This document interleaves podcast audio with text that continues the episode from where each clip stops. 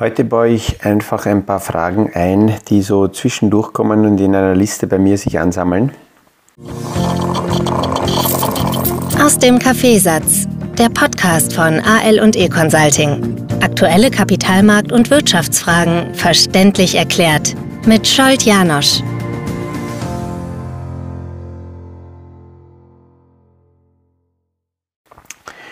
Die auch sehr gut sind, weil auch wenn sie noch so einfach sind und manchmal Fragen, die nicht direkt jetzt mit dem Kapitalmarkt in Verbindung gebracht werden äh, können müssen, sind die gut, weil während ich die Fragen beantworte oder mich damit auseinandersetze, kommen äh, immer wieder so neue Ideen auf. Und das habe ich schon vor einiger Zeit angesprochen, dass genau deswegen diese Fragen auch mal in so einen Podcast hineinpassen können. Für mich passt der heutige Tag zusätzlich auch noch deswegen, weil ähm, ja, jetzt über Kapitalmarkt zu reden, weiß ich nicht, äh, vor diesem Hintergrund, was wir jetzt am Wochenende erlebt haben und sehr viele, die meine Podcasts hören, kämpfen aktuell ganz sicher äh, mit anderen Problemen in den Unwettergebieten als äh, mit dem Kapitalmarkt. Und gestern war zusätzlich noch ein, ein ja, denkwürdiger Tag. Jahrestag des Hiroshima-Bombenabwurfs. Und am Freitag am Abend, nein, am Samstag habe ich äh, mit meiner Familie haben wir den Film Oppenheimer angeschaut. Und wie so äh, die Christopher Nolan äh, so sind, bin ich dort gesessen und habe zu mir gesagt, wow, was war das? Ähm, sehr viele seiner Filme sind genau so, dass man nicht rausgeht und sagt, wow, ein Meisterwerk und super und hin und her, sondern zuerst einmal nachdenken muss, was, was da so passiert ist. Wer es gesehen hat, wird es vielleicht ähnlich empfunden haben. Also nachdenklich. Und äh, so passen die Fragen, die mich erreichen, auch sehr, sehr gut. Die erste Frage, die habe ich schon, glaube ich, letzte oder vorletzte Woche teilweise äh, mit eingebaut, weil da die Frage war im Zusammenhang mit den Aufsichtsräten bei, bei Unternehmen. Und da habe ich schon kurz angerissen, dass aus meiner Sicht sehr viele äh, zu wenig darauf achten, wer bei Unternehmen im Aufsichtsrat sitzt, weil diese Funktion ganz, ganz wichtig ist. Der Eigentümer ist natürlich auch immer wieder entscheidend in den Unternehmen, solange die Firmen äh, kleiner sind, Eigentümer geführt sind, familiengeführte Unternehmen sind, ist ein Aufsichtsrat ähm, trotzdem ein wichtiger Sparingpartner, weil mit dem ja strategisch sehr viele Entwicklungen diskutiert, besprochen werden können. Noch wichtiger sind aber Aufsichtsräte bei börsennotierten Unternehmen, weil hier der Eigentümer nicht so leicht ausmachbar ist, nicht ein Einzeleigentümer ist, sondern äh, hier der Aufsichtsrat die wichtigsten Positionen im Management äh, in vielen Fällen besetzt und da ein noch wichtiger, noch wichtigerer Entscheidungsträger ist im, äh, in, in, in der Strategie, wo es mit dem Unternehmen hingeht. Und das sollte man sich anschauen. Äh, früher war es so, dass man gesagt hat, naja, die Aufsichtsräte sind oder werden äh, so, so als ja, nette Positionen besetzt, die aber gar keine Möglichkeit haben einzugreifen oder mitzuwirken und haben auch kaum Verantwortung. Mittlerweile, nachdem ja sehr viele Dinge passiert sind, kommt den Aufsichtsräten eine ganz, äh, eine ganz wichtige Rolle zu. Und von da ausgehend muss man auch immer wieder schauen, wer, wie, wie werden Positionen im Unternehmen besetzt. Gerade dann, wenn man irgendeinem Geschäftsmodell irgendeiner Firma Geld gibt, muss man darauf schauen, wer ist im Management. Die Idee an sich ist die eine Sache, das Geschäftsmodell ist eine zweite Sache, aber ganz wesentlich ist die Frage, wer setzt dieses Geschäftsmodell um, wer arbeitet an dieser Sache. Sehr oft passieren äh, äh, sogenannte Notbesetzungen. Man hat sonst niemanden zur Verfügung und dann wird ähm, sehr, sehr oft der Finanzchef zum Beispiel herangezogen, nur weil er mit den Zahlen umgehen kann und äh, anhand der Zahlen sich vielleicht gut präsentiert, darf man nicht vergessen, dass hier diese Grundprägung, wenn einer wirklich ein guter Finanzchef ist, also in der Zahlenwelt lebt, Welt lebt ein, ein, ein Controller ist, möglicherweise immer da hineingewachsen ist. Ich habe viele Fälle kennengelernt, wo sich bestätigt, dass ein Controller und ein Zahlmensch noch bei Weitem kein Unternehmer ist und schon gar nicht einer, der möglicherweise als Verkäufer dann auftreten kann und ähm, dementsprechend sich auch äh, äh, mit der notwendigen Empathie nach außen hin präsentiert.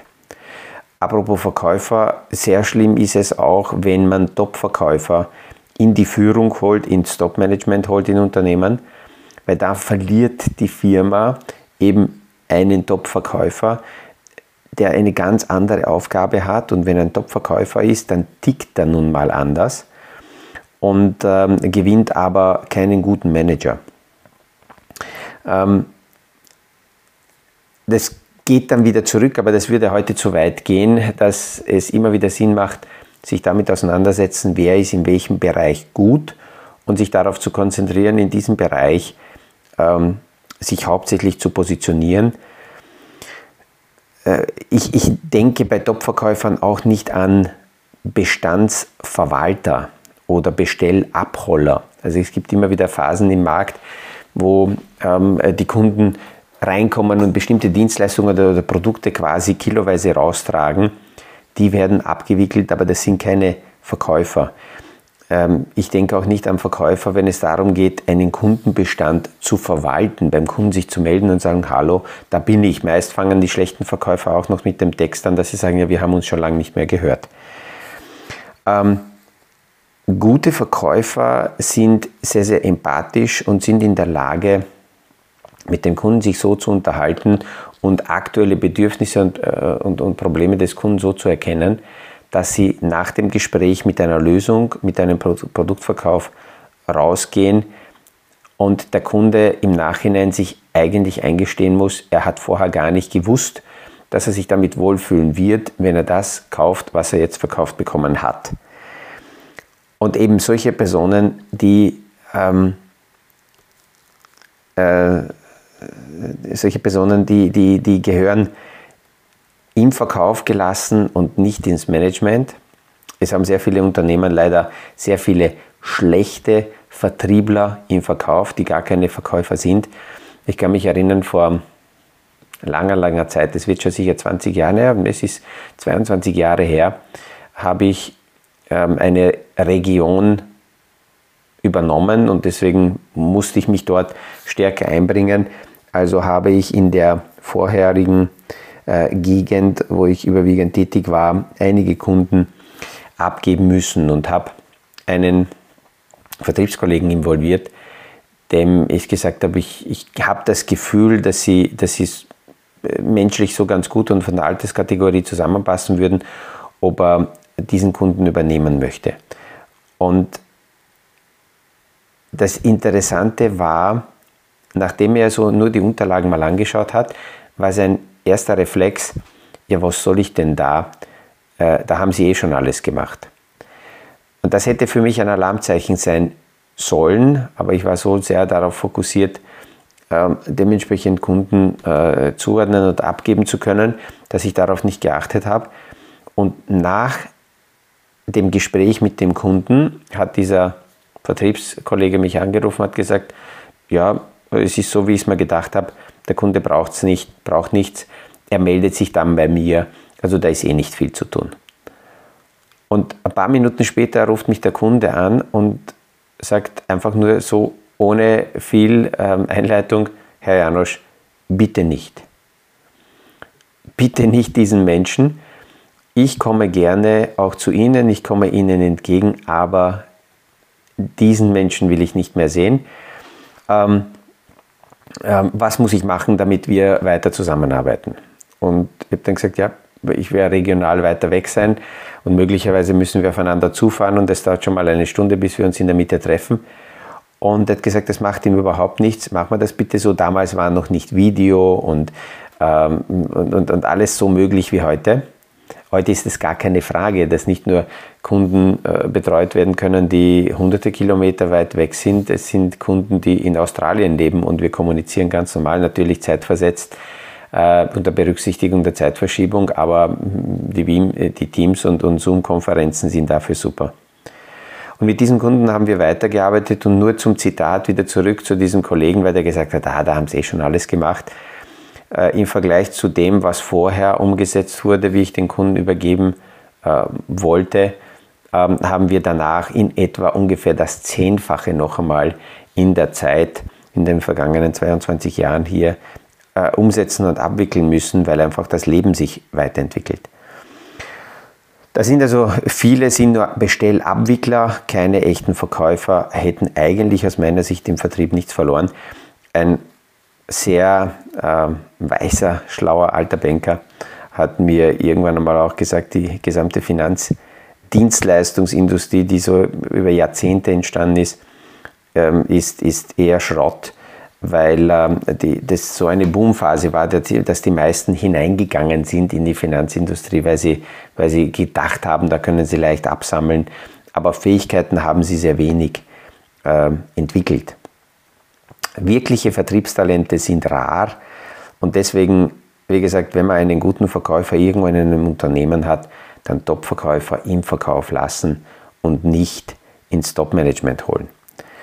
Ähm, ähm, ich reite ein wenig aus den Verkäufern herum, weil das wirklich so wichtig ist. Ich merke, dass ein guter Verkäufer ein Diplomat ist. Der hat eine gute Nase und spürt, spürt die Grenzen. Wo sind die Grenzen, ähm, um, um, um tatsächlich äh, ein Geschäft äh, abwickeln zu können? Und dem, dem Verkäufer ist dann eigentlich, um das Geschäft abzuwickeln, die Marge unwichtig, es sind die Konsequenzen unwichtig. Ähm, es ist das Renommee unwichtig. Für den ist wichtig, bis 31.12. müssen äh, muss das Geschäft abgewickelt sein, weil das noch ins Jahr hinein muss, weil, weil seine Zahlen da passen müssen. Und das ist für die Führung einer Firma nicht gut, weil da kreativ möglicherweise sogar getrickst wird. Ähm, in der Führungsposition braucht man bei Firmen Personen, die langfristig denken, die strategisch denken, die über das eigene Verbleiben im Unternehmen hinausdenken. Die müssen Entscheidungen treffen können ähm, für die nächsten 5, 10, bei größeren Konzernen für die nächsten 15 bis 20 Jahre, boni unabhängig. Und wenn man das so aufzählt, merkt man, wie, wie, wie dünn die Möglichkeit wird, hier die richtigen Personen einzusetzen er muss, ähm, Personen im Top-Management müssen in Wahrheit Menschenfänger sein, Menschenspieler sein ähm, und, und die notwendigen Führungseigenschaften mitbringen. Es ist also der Aufsichtsrat und alles, was im Top-Management sich bewegt, nicht deswegen wichtig, weil die schon eine Position haben, sondern die sind deswegen wichtig, weil ähm, sie mit ihren Fähigkeiten die Unternehmen in die richtige Richtung lenken können. Ähm, eine äh, äh, zweite sehr wichtige Frage ist hier aufgetaucht, ähm, weil, weil es Menschen immer wieder gibt, die versuchen, Steuerbelastungen so weit als möglich zu vermeiden, wie weit es Sinn macht, mit Stiftungen zu arbeiten und Stiftungen zu gründen. Ähm, wir könnten jetzt in die Tiefe gehen, aber sehr einfach äh, dargestellt muss man sagen, es ist zuerst einmal wichtig, äh, die, die Basissumme und es gibt technische Untergrenzen, aber die Erfahrung zeigt, dass so größenordnungstechnisch wirklich um sinnvoll mit solchen Konstruktionen zu arbeiten, in etwa, naja, drei bis vier Millionen Euro mindestens, also besser fünf, die Untergrenze sein sollten, um überhaupt mal sowas nachzudenken. Und dann darf man nicht vergessen, dass nur aus der Idee heraus, sich Steuer ersparen zu können, äh, eine Stiftung zu gründen und das Ganze in eine Stiftung einzubringen, das ist recht endgültig. Eine Stiftung kann dann nicht so einfach aufgelöst werden. Und ähm, die, diese Antwort, ob das sinnvoll ist oder nicht, äh, ist recht komplex. Es kann um steuerliche Fragen gehen, es kann um Vermögensschutz gehen, es kann um die Erbschaftsfrage gehen, also eben die nächste Generationsfrage. Ähm, es kann um geplante Zuwendungen gehen an bestimmte Organisationen, dass der Stifter das auch dementsprechend festlegen will. Wichtig ist nur, dass der Stifter dann die Handlungsfähigkeit an die Stiftung abgibt und die, diese Handlungsfähigkeit oder die in der Stiftung, das, das kann auch ein Vermögensverwalter dann machen. Dafür gibt es mittlerweile recht normale äh, ähm, Rahmenbedingungen, die festgelegt sind, wie Stiftungen zu verwalten sind und zu führen sind. In vielen Ländern existieren Stiftungen äh, für eine bestimmte Zeit. Wie so eine Zahl ist so 50 Jahre. In Österreich sind wir bei 100 Jahren und es kann noch einmal um 100 Jahre verlängert werden. Und dann löst sich die Stiftung wieder auf. Für die meisten Menschen sind 200 Jahre ähm, ja, als maximale Zeit für die Stiftung sehr, sehr lang. Das wird sie dann nicht mehr betreffen. Aber natürlich irgendwelche übernächsten Generationen schon. Und äh, äh, ja, also das ist, das ist jetzt ganz kurz dazu. Wer, wer sich dafür wirklich interessiert, da müssen wir uns gesondert uns unterhalten. So allgemein ist es sehr, sehr schwierig, hier eine dementsprechende Antwort zu geben. Ähm, eine Frage, die noch vielleicht heute reinpasst, ist, äh, das ist von einem jüngeren Zuhörer gekommen, weil der immer wieder die Podcasts hört und mir die Frage stellt, was muss ich machen, damit ich zum Beispiel als Financial Planner mich etablieren kann? Oder noch allgemeiner formuliert, wie finde ich meinen richtigen Beruf, meine Berufung? Und da kann ich bei den Jüngeren trotzdem nur dazu sagen, dass vieles natürlich, wenn sich das mal eingespielt hat, so perfekt ausschaut. Aber ähm, als, als, als junger Mensch wusste ich persönlich auch noch nicht, wo, wo ich aufschlagen werde endgültig. Ich wusste eines, dass ich mit grundsätzlich, dass ich mit Menschen arbeiten will, dass ich in der Kommunikation arbeiten will, aber so wirklich eine finale, endgültige Ahnung, in welcher Branche ich aufschlagen werde, hatte ich nicht. Ähm, die Suche nach dem Talent kommt aus meiner Sicht am besten beim, beim Tun. Wenn man was auch immer einfach beginnt, äh, etwas zu tun. Eine Idee könnte theoretisch sein, das habe ich jetzt von einem Sohn eines äh, Klienten in die Hand bekommen, der ist hergegangen und hat zum Beispiel die ganzen Top-Manager ähm, europaweit analysiert in einem Projekt mit seinen Kollegen und sie haben sich angeschaut, was haben diese Top-Manager gemeinsam und sind draufgekommen, die haben äh, zu einem Großteil alle die gleiche Schule besucht und äh, waren danach bei äh, diversen Beratungsunternehmen tätig. Und damit ist der Junior zum Vater und hat gesagt, so, das wird jetzt nach der Matura mein Werdegang sein, weil ich habe mir das angeschaut und ich möchte da und dahin. Das ist aber trotzdem auch nur eine eine Funktion, eine Position, die angeschaut wird, aber in welcher Industriesparte das sein wird, das sieht man dann erst, wenn man hineingeht und wenn man das tut. Ich empfehle es, möglichst früh damit zu beginnen, irgendetwas zu tun und dann sich selber dabei zu beobachten und die Frage zu stellen, wie geht es mir dabei, was geht leicht von der Hand, weil leicht von der Hand heißt, ich mache das oft und wenn ich es oft mache, dann werde ich besser und wenn ich besser werde, dann äh, kann ich mich auf irgendeinen Bereich äh, spezialisieren.